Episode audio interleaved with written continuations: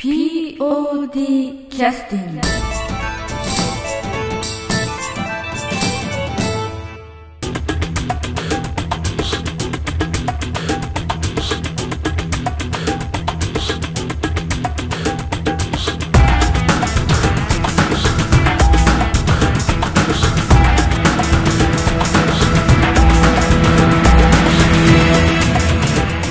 劇団 POD のポッドキャスティング。本日は、えー先日 KNB ラジオで放送された内容をそのまま KNB ラジオさんの特別に許可をいただいてインターネットの方で放送させていただきます。取り上げてくださった番組は「コンビニラジオ相本商店いらっしゃいませ」という番組で、えーパーソナリティの相本義彦さん今回も大変お世話になりましてありがとうございます。こちらからお伺いをさせていただきました、えー、団員はですね劇団 POD 南本清美それから、えーその応援としてですね演劇ユニットエスセナセニョリータのさくらさんです。それでは放送をお聞きください。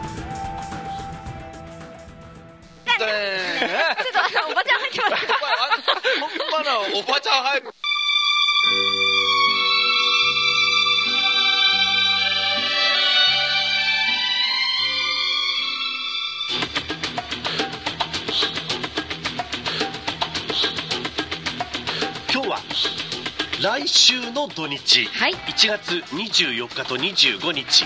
高岡駅前のウィングウィング高岡の中で行われる少年ラジオという演劇のお知らせです。はい。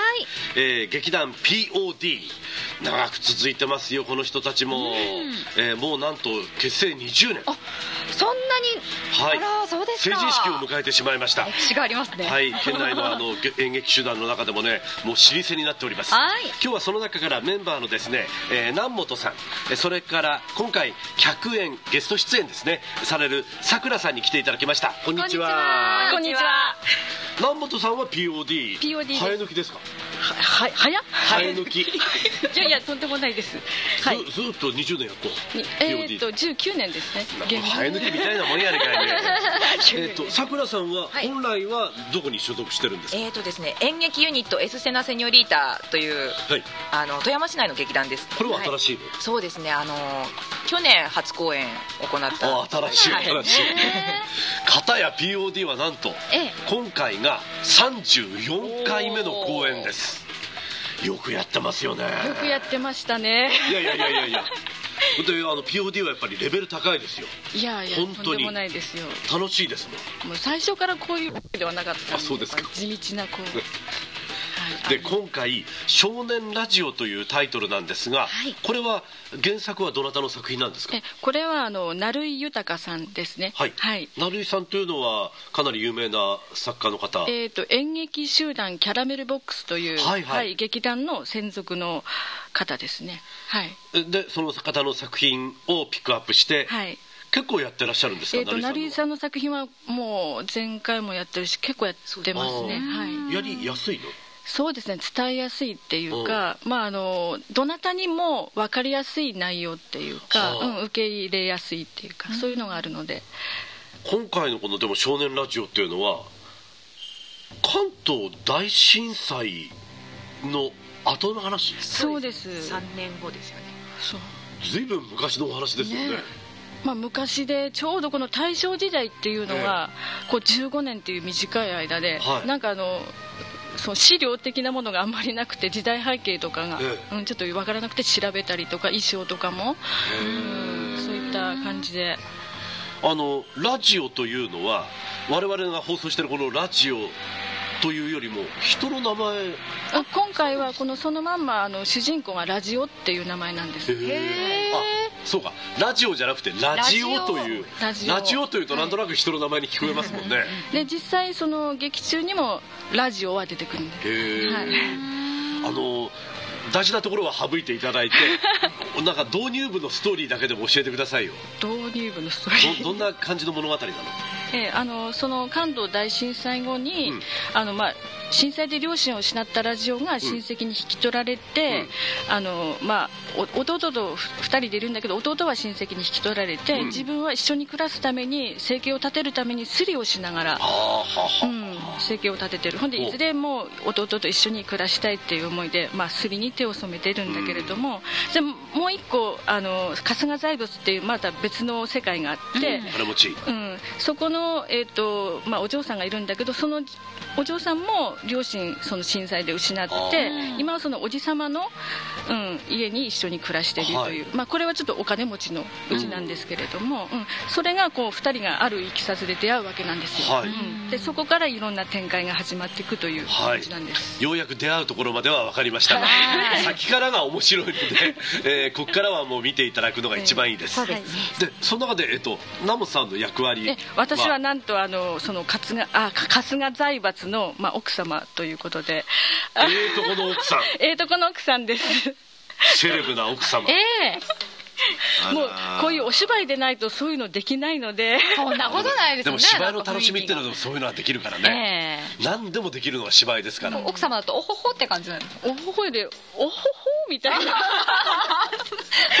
それちなみに悪い人なの？いえいえ。そうではないはいもう普通の奥様ですね。奥様。はい。じゃあさくらさんは？私はですねあの主人公のラジオが入り浸るうん。カフェの女給さんです、カフェの女給っつったってあの今のメイドカフェとは違いますからね。そうですね。ででも原点かもしれませんよあれ。原うんこのか。こういう感じが。お帰りなさいませみたいな。そうなんですね。衣装とかは自分たちで作ったりえそうですないものは手作りでやってます。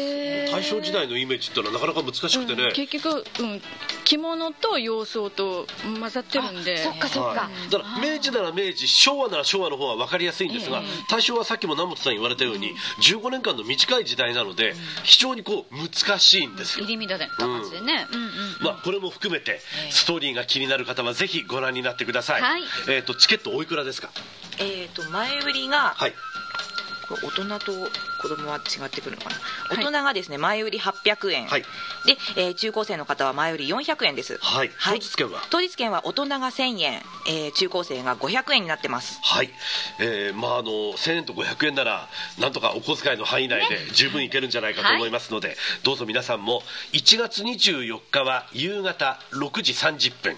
25日日曜日は午後2時からの公演となります、えー場所は高岡駅前ウィングウィング高岡の中の高岡市障害学習センターホールこちらで行われます。